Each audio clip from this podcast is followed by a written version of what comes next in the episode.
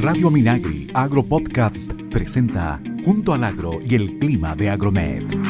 Hola, buenos días amigos de Junto al Agro y el Clima. Aquí estamos nuevamente en este programa donde informamos acerca de toda, de toda la contingencia climática, análisis de variables e indicadores climáticos para la toma de decisiones. Mi nombre es Leonel Fernández, soy el administrador de la Red Agroclimática Nacional. Estamos nuevamente acá, así que les, les mando un saludo grande a todas las personas que nos escuchan. Hoy día vengo acompañado. Eh, bueno, en programas anteriores eh, yo les comenté que, que, Beatriz ya no sigue trabajando con nosotros. Ella se jubiló, así que Bea, te mando un abrazo muy muy grande. Seguimos en contacto, en contacto hablamos, hablamos siempre con Bea. Eh, a ella le interesa mucho el mundo climático y también con mucho cariño, ¿cierto? Me indica el, el, el trabajo que ella realizó en el mundo agrícola. En esta oportunidad, eh, para presentar, estoy con Jennifer, Fuentes. Ella es periodista del Ministerio de Agricultura, va a estar con nosotros ahora en este programa. Así que Jenny, eh, te doy la palabra y lo primero es, darte la gracia de que estés trabajando con nosotros, ¿cierto? Y apoyando este programa, porque aquí para adelante tenemos harto que conversar don Leonel Fernández y todos los que nos escuchan. Muchas gracias por esa bonita presentación. Y sí, pues trabajo para el Ministerio de Agricultura. Antes trabajaba en Arica, así que algo de regiones sé, pero lo que más contenta me tiene es aprender de ti que sabes tanto, tanto de este tema. Yo ahora estoy trabajando como periodista para el, para la UGRA, ¿verdad? Que es la Unidad de Gestión de Riesgos Agrícolas. Así que esto para mí es, fundamental también poder eh, comunicar eh, qué viene y cómo viene para la toma de decisiones de nuestro público. Así que eh, espero que empecemos una bonita relación radial. Gracias, Jennifer. Sí, pues no, eh, ningún problema. Eh, bueno, nosotros seguimos trabajando con UGRA como siempre. Beatriz también era de UGRA. Así la Lili, que también ha estado aquí con nosotros. Así que eh, vamos a seguir trabajando en esto y apoyando el mundo agrícola. Eh, bueno, Jenny, pasando ya a, a, materia, ¿cierto? Para ir actualizando a nuestros agricultores. Fíjate que, mm, eh, bueno, venimos saliendo, como tú bien sabes, de un invierno con, con bastantes precipitaciones, ¿cierto? Harta agua. Harta agua, ¿cierto? Harta agua que nos veíamos hace, hace un buen tiempo. Eh, levantó mucho los indicadores, ¿cierto? Eh, veníamos con, con 13 años de, de, sequía continua, ¿cierto? Este año, eh, en rigor, eh, asociado justamente a este periodo de tiempo, vamos con los indicadores están, están, están mucho mejor. Eh, pero como buen evento del niño y, y, y, muy activo, que hace, hace bastante tiempo que no teníamos un niño, digamos, con estas características. un niño inquieto. Y un niño bastante inquieto, sí, y para el mundo agrícola ha sido, uh, ha sido bastante, bastante inquieto. Fíjate que esto es un poco para pa dar el contexto. Cuando nosotros terminamos el invierno agrícola, digamos, asociado a acumulación de, de, de, horas de frío, ¿cierto? El, el, el, empezamos, ¿cierto? El primero de mayo, lo cerramos el 31 de julio. Eh, el invierno fue bastante cálido. Yo no sé si tú, lo, tú, tú digamos, te diste cuenta desde el punto de vista de, de, de qué tan abrigada estuviste en el invierno. No, no, no, no, no, no, estuvimos, no estuvimos un, un, como el invierno del 2022, el 2021, que estuvimos llenos de eventos de helada. Exactamente. Este, este invierno fue, fue cálido en, en, en comparación a lo otro. Claro. Pero en cuanto a lluvias. Pero en cuanto a lluvias, exactamente, pues tuvimos una, una diferencia. Exactamente. Eh, hay un tema, ¿cierto?, con eso, eh, que tiene que ver también con, con el inicio de la temporada agrícola. Nosotros cuando empezamos a ver la activación de los frutales en, en, en agosto, empezamos con una, con una activación, digamos, adelantada, una semana con respecto a años anteriores. ¿Ya? Eh, a nosotros esto de alguna forma eh, nos generó una alerta, pero, pero una alerta que nosotros ya, ya, ya sabíamos que, que iba a pasar. Y, y, a medida que íbamos, íbamos, avanzando la temporada, empezamos a ver esta semana, semana y media entre la región de Valparaíso la región del Maule, Ñuble, eh, en distintos frutales carosos sobre todo, que son más o menos los, o sea, son los primeros que, tienden a brotar. Y fíjate que a medida que iban pasando las temporadas, eh, empezamos a ver un desorden en las floraciones asociado a la falta de acumulación de horas de frío, o las de calor que tuvimos en, en, en julio. No, sé si tú te recuerdas que tuvimos temperaturas de 25 grados. Hubo días en que las temperaturas estuvieron muy elevadas. Exactamente, con y polera efectivamente uno podía ver la floración temprana de algunos árboles de carozo, como dices tú, que tienen además flores muy llamativas. Entonces, Exactamente, uno las puede, claro, uno las reconoce inmediatamente cuando las ve. Claro. Sí. Ahora, ¿cuál es, el, cuál es el, problema que nosotros hemos estado viendo a nivel productivo?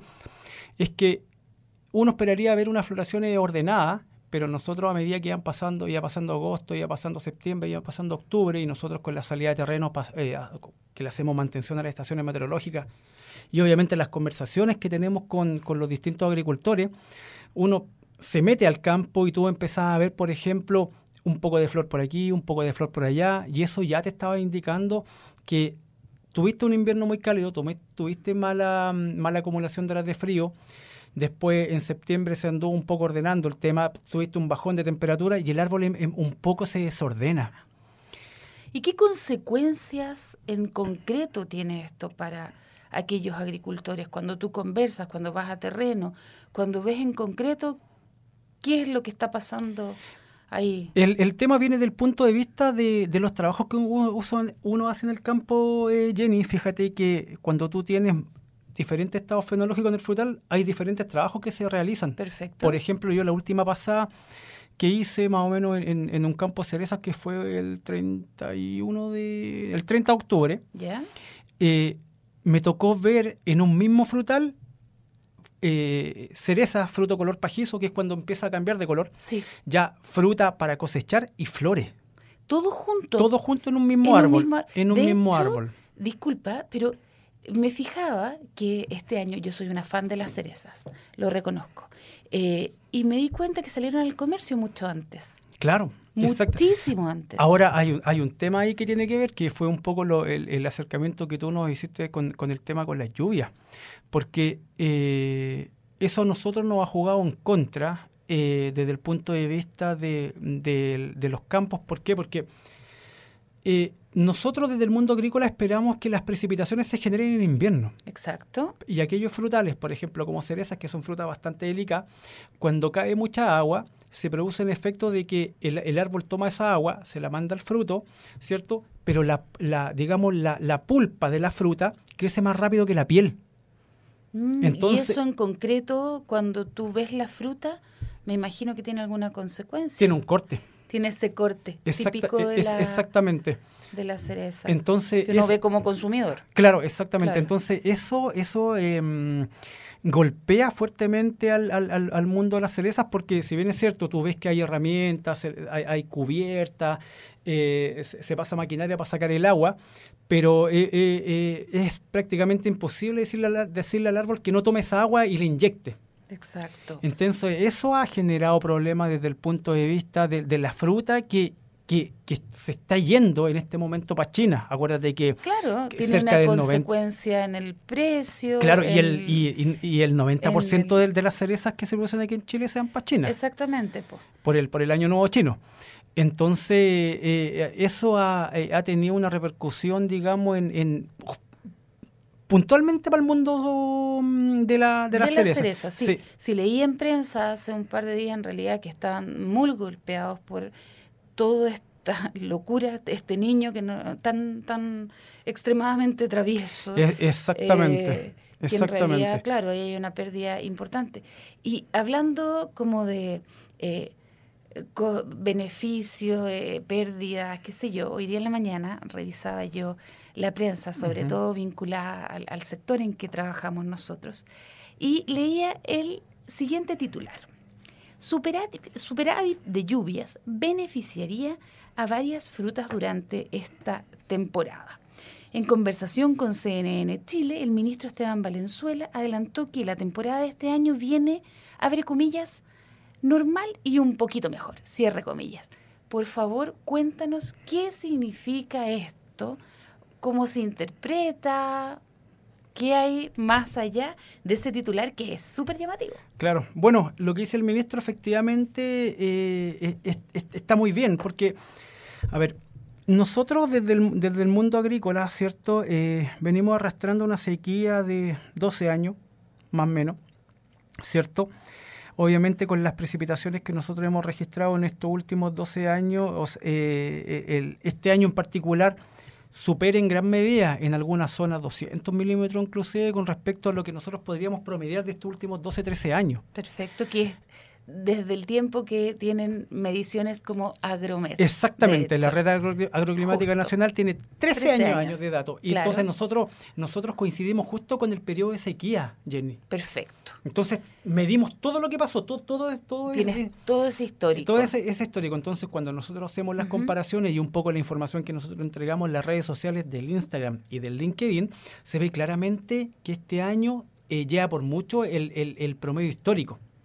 Perfecto. Entonces, ese es un tema que, que es que súper relevante. Por eso que el ministro habla acerca de que vamos a estar mejor. Normal y un poquito mejor. Y un poquito mejor porque hay zonas que estamos con superávit. Claro, o sea, de hecho, eh, si quieres, yo acá te tengo las cifras absolutamente actualizadas. Si quieres, nos cuentas un poquito qué zonas tienen eh, superávit. Claro, exactamente. Mira, por ejemplo, acá, la, la parte de la región del Maule, eh, la región del Ñuble, ¿cierto? Están presentando superávit con respecto ahora a los a los datos registrados en 30 años por la Dirección Meteorológica de Chile. Exactamente. Ya, porque aquí hay que hacer un hay que hacer un, pequeño análisis. La Dirección Meteorológica de Chile cuando arroja la información climática con respecto a temperaturas normales, precipitaciones normales, siempre toma una base de datos climatológica de 30 años. Sí. ¿Ya? Entonces ahí hay que hacer un, hay que hacer un alcance.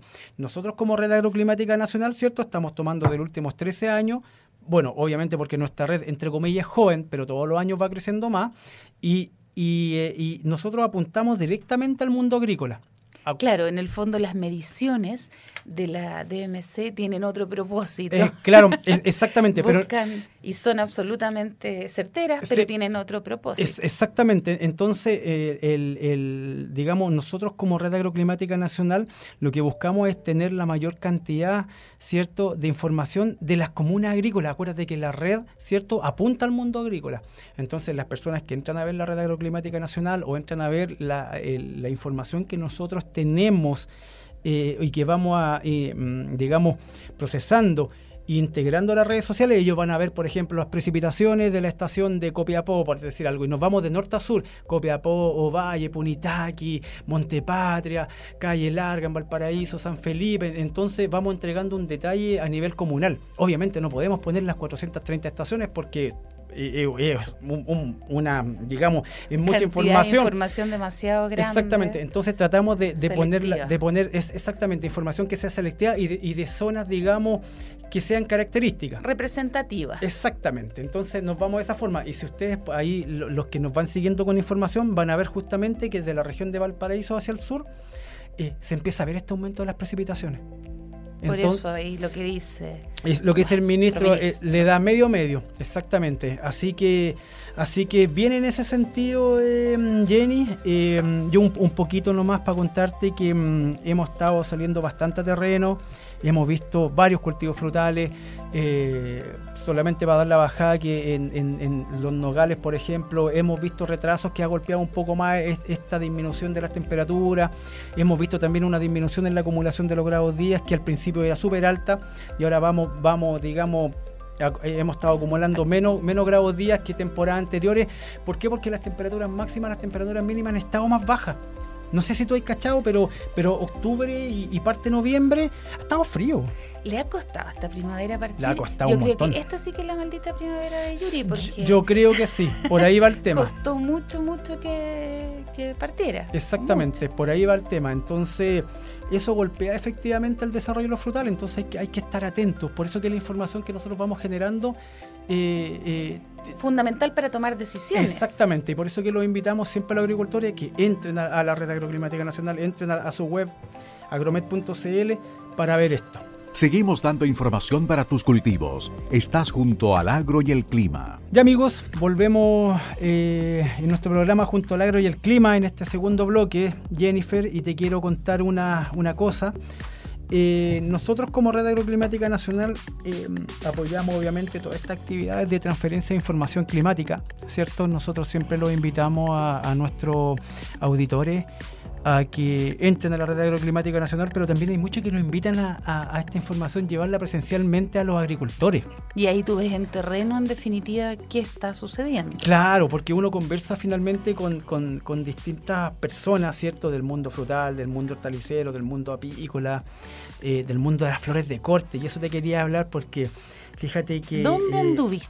Mira, me invitaron hace un par de semanas atrás al seminario de, de flores de corte en, en, Quillota que hizo el Centro de Formación Técnica de la Pontificia Universidad Católica Valparaíso. ¿Y qué sucedió ahí? interesante. sí, es súper interesante porque nosotros por lo general, siempre cuando entregamos información, eh, eh, estamos, digamos, digámosle más cercano al mundo, al, mundo frutal, eh, porque ellos, claro, se nos solicitan mucha información a nosotros.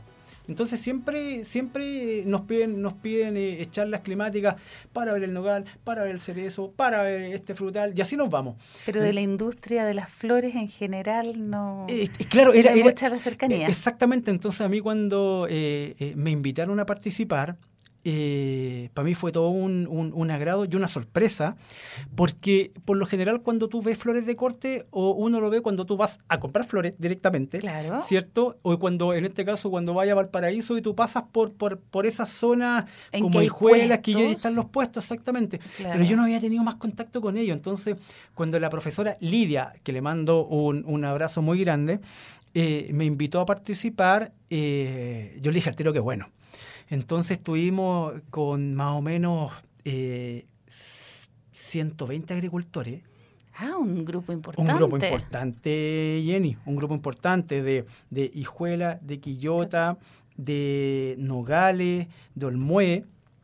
Eh, que son zonas productoras. Sí, por supuesto. Entonces estuve conversando con muchas personas, eh, mucho, eh, mucho prodesal de allá, que también les mando un gran abrazo a ellos.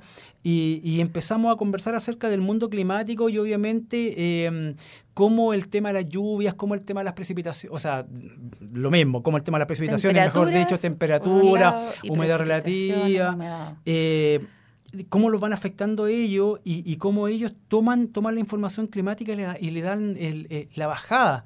Entonces ahí tú vas viendo un poco que, esta información que nosotros vamos generando eh, efectivamente tiene un impacto positivo para todo este grupo de gente que, o este rubro, que de repente están medio calladitos. ¿Y qué comentarios te hacían ellos que tú eh, así rescates, recuerdes, te parezcan como destacables? ¿Sabes qué? Mira, por ejemplo, ellos me decían que bueno, lo primero era que este año obviamente echaron de menos las precipitaciones en la región de Valparaíso en comparación con lo que nos pasó a nosotros en la metropolitana, que técnicamente estamos al lado. Claro. Eh, pues, porque eh, exactamente, porque ellos decían, sabes que nosotros eh, muchas zonas terminaron con déficit. Sí.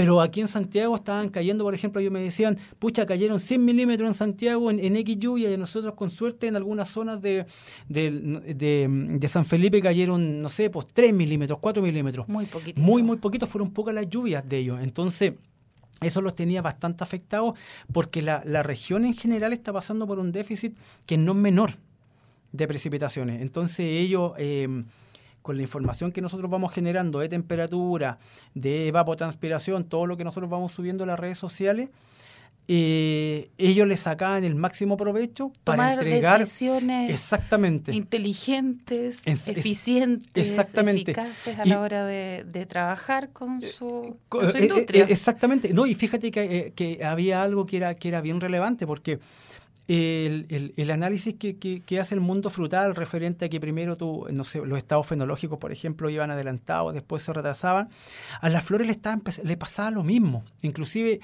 eh, el Yanna, que, que, es una de, la, em, de, las niñas que a mí me, me, contactó, ¿cierto? Eh, me comentaba que, que, ella había visto algunas flores, por ejemplo, que, que por las bajas temperaturas, no se estaban desarrollando de forma normal en el sentido de, del tamaño de la flor.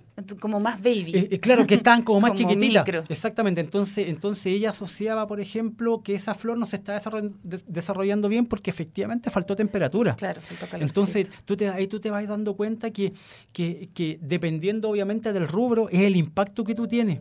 Entonces es un tema que, que no es menor.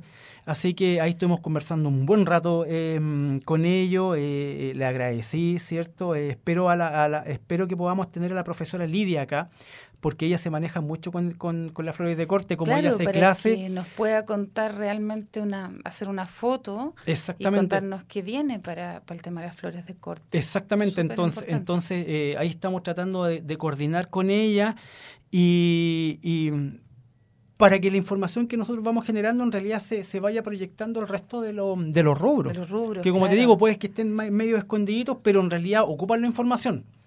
Mira, es una, es una bonita noticia. Sí, es una, es una exactamente, una linda noticia. A, a saber que eh, tiene un sentido. Claro, y que otros eh, rubros toman esto. Lo toman y pueden, en el fondo, darle una utilidad súper concreta. Exactamente. Y fíjate que ayer me contactó, no, bien digo, ya hace un par de semanas atrás, eh, Mónica Erpel, que Mónica es profesor de Paine.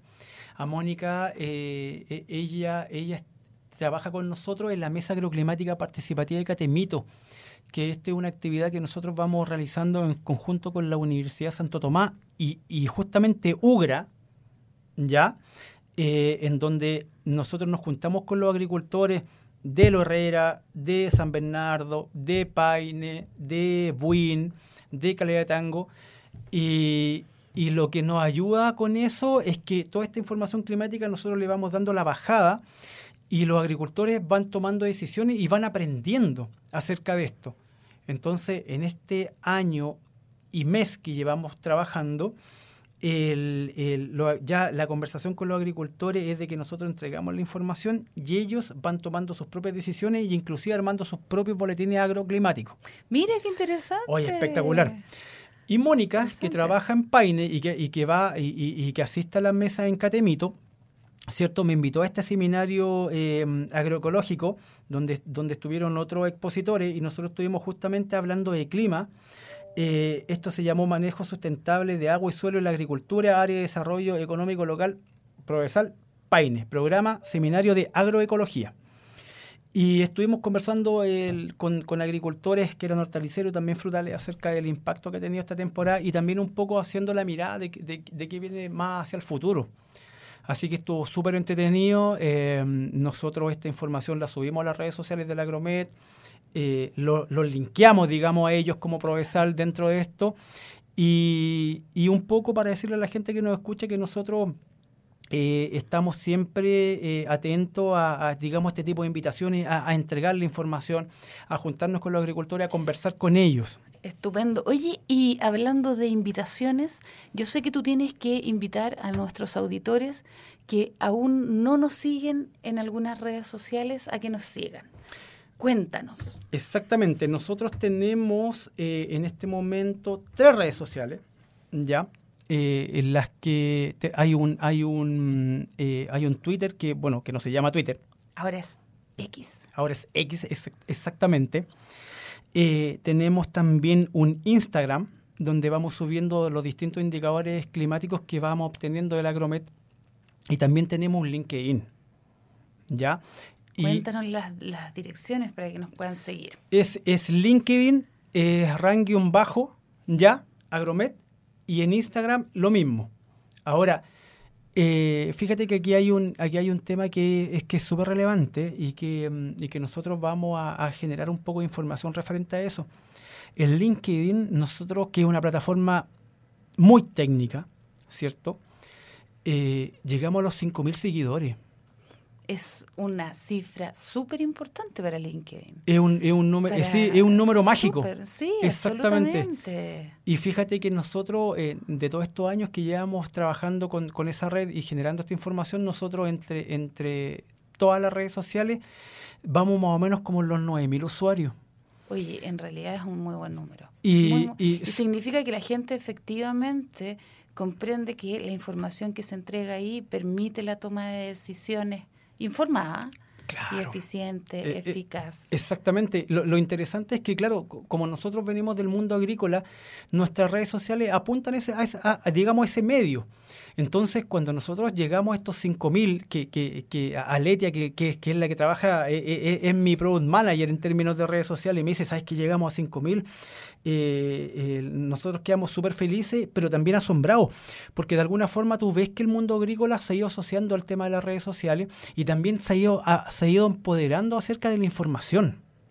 Eso es súper importante porque en el fondo el, mundo agrícola uno tiende a pensar que eh, efectivamente está compuesto por personas de cierta edad para arriba, pero por lo que vemos, entre que se deben estar actualizando, pero también debe estar rejuveneciendo, ¿verdad?